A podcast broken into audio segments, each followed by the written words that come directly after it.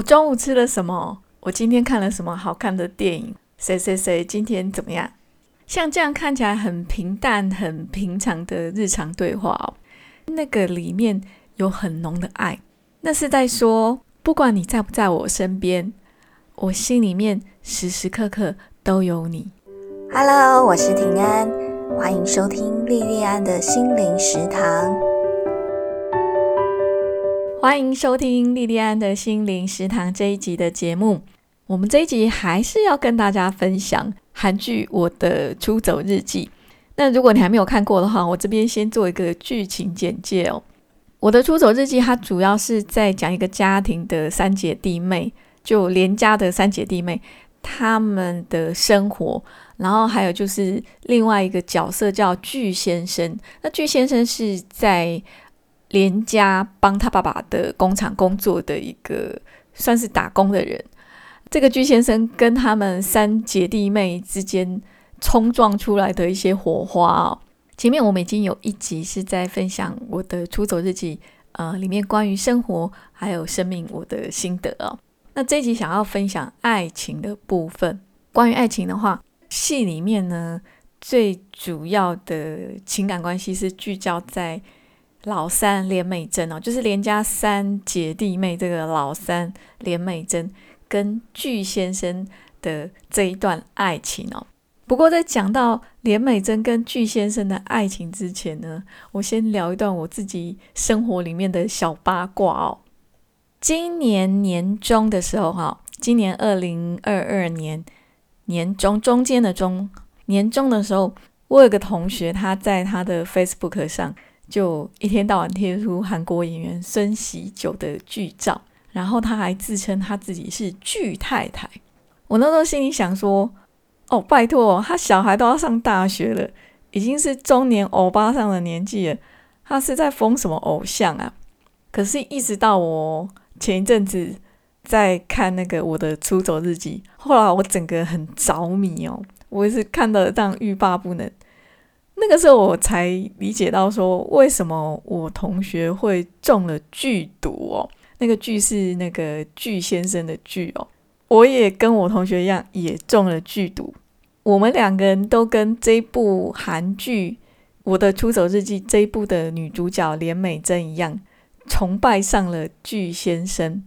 韩剧《我的出走日记》播出以后，很多人讨论连美珍跟巨先生的爱情。这部戏的编剧蒲海英说：“他说他创作《我的出走日记》的本意，他并不是要写一个男女主角在一起以后就过着幸福快乐的日子的这样子的一个故事。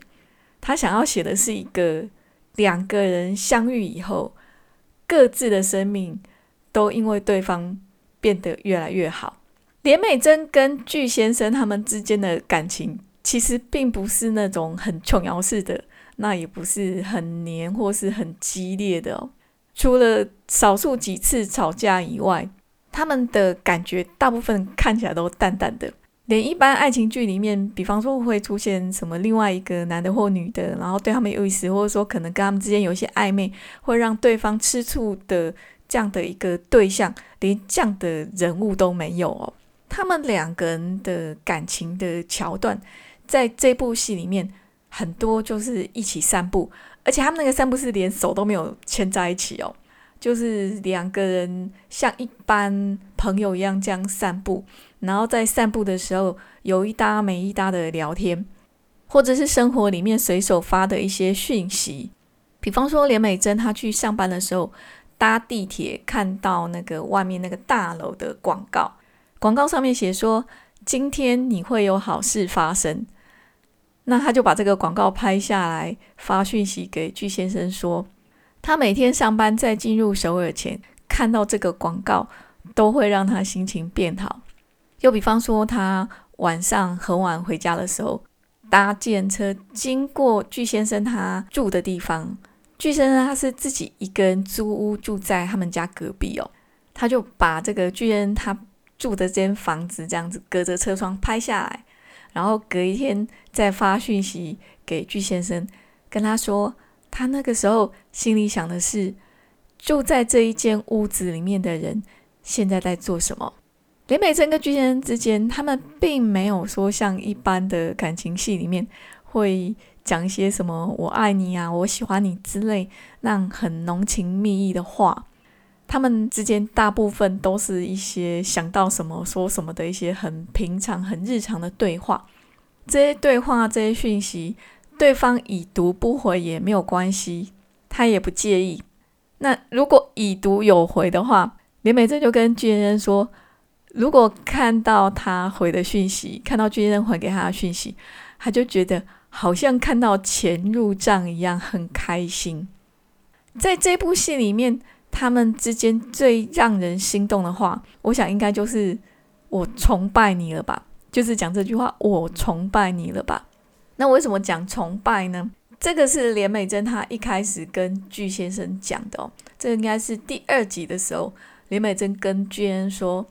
我的内心想被填满一次，所以你就崇拜我吧。只有爱情还不够，你崇拜我吧。连美珍她在跟巨先生讲这一段话的时候，他跟巨先生还很不熟，他也不知道巨先生他的背景，甚至连他的名字都不知道。可是不知道为什么，林美珍她性格非常非常内向哦，这么内向的人，竟然在他的人生里面第一次。主动伸出手去邀请巨先生来去填满他的内心，要巨先生去崇拜他。我在看到连美珍她自己主动去跟巨先生说叫巨先生崇拜她的时候，我真的觉得很纳闷哦。其实巨先生还有后来他姐姐连启珍也知道他们两个人在交往哦，他们都很纳闷哦，崇拜崇拜是什么？为什么他不叫他爱他，而是叫他崇拜他？可是随着这个剧情的慢慢推进，那我看着连美珍她在点点滴滴的小事里面对巨先生投入的那个注意还有关心，我开始慢慢懂连美珍她的崇拜是什么意思哦。她的那个崇拜就是一种不去计较谁付出的比较多，谁付出的比较少的那一种爱。那种爱是即使你自己完全投入在里面。对方没有反应也没有关系，如果对方有一点点回馈，那就可以让自己很高兴，很高兴。我们要在关系里面做到完全不计较，其实是非常非常难的哦。这个是连父母对自己孩子都很难会有这样子纯粹的感情哦。那在这部戏里面，连启真他的公司有一个花心男主管叫朴正宇哦。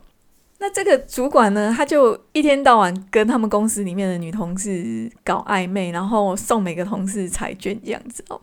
朴正宇在这部戏里面，他跟巨先生是完全没有交集。可是朴正宇跟巨先生，他们两个对于感情都有讲出一个很类似的观点。像巨先生就有跟连美珍提到，然后朴正宇是跟他那个时候的女朋友就有讲到说。他们在交往一段时间以后，身为男方的他们，往往就会有一种好像欠女方什么的感觉。那他们一旦有这种感觉，就会觉得非常非常有压力哦。我在他们在讲这个东西的时候，我有检讨我自己哦，仔细去想，其实，在亲密的情感关系里面，我好像也会这样子哦，自以为是的对对方付出。那在付出的时候，我会很自我感觉良好的，觉得自己是不求回报。可是你知道，关系它不可能一直都是很好很好，你会有一些小冲突、小吵架，有时候会有一些小状况。一旦有出现状况的时候，我以前的那个付出，我心里面就会清清楚楚去算那个斤两哦，清清楚楚算出来，然后呢，呃，可能有意无意的就去跟对方要这样子。其实要真正做到不求回报的付出哦，在任何的关系里面都非常非常的困难哦。那个是连父爱母爱都很难做到，那更何况是伴侣之间。可是这样子的一个情感，我们可以对我们崇拜的偶像做得到哦。你想想看，你对那个偶像的情感，你你不会去要求说你的偶像对你做出什么回馈吧？可是当他如果有给你回馈，即使只是一点点，比方说一个关心的眼神，你都会开心很久，对不对？所以我们对崇拜的偶像是可以有一种只求付出不求回报的那种很纯洁的情感。我想连美珍她应该就是看清楚了她自己在以前的几段关系里面的那种斤斤计较，所以她才想出崇拜这么特别的方式，要跟巨先生建立一段关系。连美珍跟巨先生的关系。很像我很喜欢的一部台剧《一千个晚安》里面的男女主角天晴跟承诺，像连美珍跟具先生，还有一千个晚安里面的天晴跟承诺这两对 couple，他们之间的关系都是他们会互相的倾吐、倾听，可是他们也非常尊重对方的主体性，会关心对方，但是。不会过度的干预，这个就很像那个连美珍跟她的同事一起创立的出走同好会。他们里面有个附加条件，就是不安慰、不建议。他们聚会的时候就是安静专心的听他们里面的成员的分享。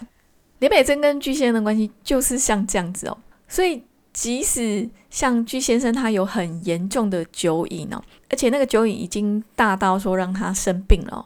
但是连美珍她也没有劝具先生要戒酒。你想想看，你对你亲密的家人或是伴侣，你有办法做到这样子吗？又比方说，像连美珍，她知道具先生以前可能有过很伤痛的过去，所以具先生非常的恐惧幸福哦。虽然他知道也感觉到巨先生有这个状况，可是他也不会去追问巨先生说他以前是怎样哦。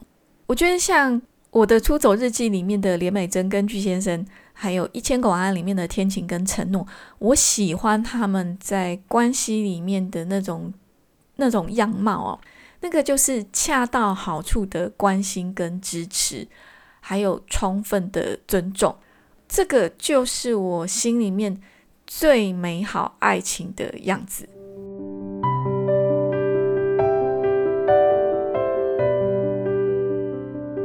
我的出走日记里面最积极追求爱情的人，就是连美珍的大姐连绮贞哦。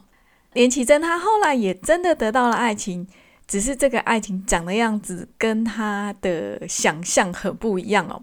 但她后来也看开了，跟别人不一样有什么关系？只要当事人双方觉得舒服，那个就是对双方来讲最好的关系。戏里面一个桥段我很喜欢哦，那是连启真在跟同事们一起吃饭。那他这些同事啊，每个啊在吃饭以前都先用手机拍照，先试吃哦，手机先吃。连启真他的 O.S. 哦，他那时候心里就在想说，他以前不懂为什么大家都要这样做，可是他现在懂了，因为他那时候心里面已经有了喜欢的人。他到这个时候终于明白，原来当你喜欢一个人的时候。你就会什么事情都想跟他分享，在感情上面有一些历练以后，我开始发现，要看一对伴侣的关系好不好，其实不是看他们在社群软体里面放闪，而是看他们是不是可以持续的带着微糖的甜度，淡淡的甜，分享日常生活的点点滴滴。我中午吃了什么？我今天看了什么好看的电影，或是看了什么好看的戏剧？谁谁谁今天怎么样？像这样看起来很平淡、很平常的日常对话哦。可是我觉得那个里面有很浓的爱，那是在说，不管你在不在我身边，我心里面时时刻刻都有你。我的出走日记，它并不是一部你一点进去。看没有多久，你就会屌屌，就会很喜欢看的一部作品哦。我在看第一集的时候啊，我就觉得说，哦，怎么负能量爆表这样子哦？我第一集差点撑不下去哦。可是后来还好，还好我有耐心，努力的给他撑下去哦。到后面真的是越看越好看哦。这部韩剧虽然刚开始的剧情真的是厌世到让你觉得哦很难看下去哦。可是真的是越看越感动哦！不管是他们对生活还有生命的剖析，还是具先生跟连美珍他们之间的爱情哦，我觉得都很感动我。然后它里面提出的很多关于生活与生命的想法，也有疗愈我很多。这部韩剧给了我很多很温暖的力量。